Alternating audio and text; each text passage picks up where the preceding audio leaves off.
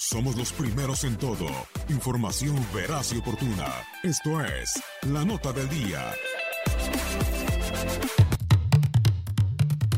A continuación hacemos un recuento de los cinco futbolistas que bajaron su valor en el mercado drásticamente.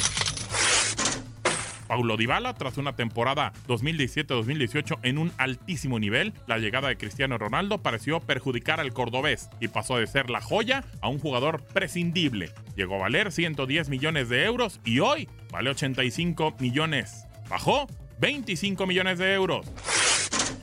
Gareth Bale, el galés, nunca tuvo una mejor cotización que en mayo del 2018, cuando tocó los 90 millones de euros. Desde ahí bajó hasta los 60 en el precio actual. Pérdida de valor, 30 millones de euros.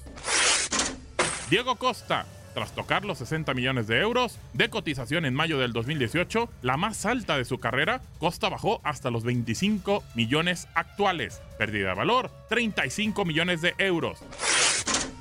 Alexis Sánchez, el chileno nunca encontró su verdadero nivel desde que llegó a Manchester United y su cotización bajó de 70 millones de euros en mayo del 2018 a 35 millones en la actualidad.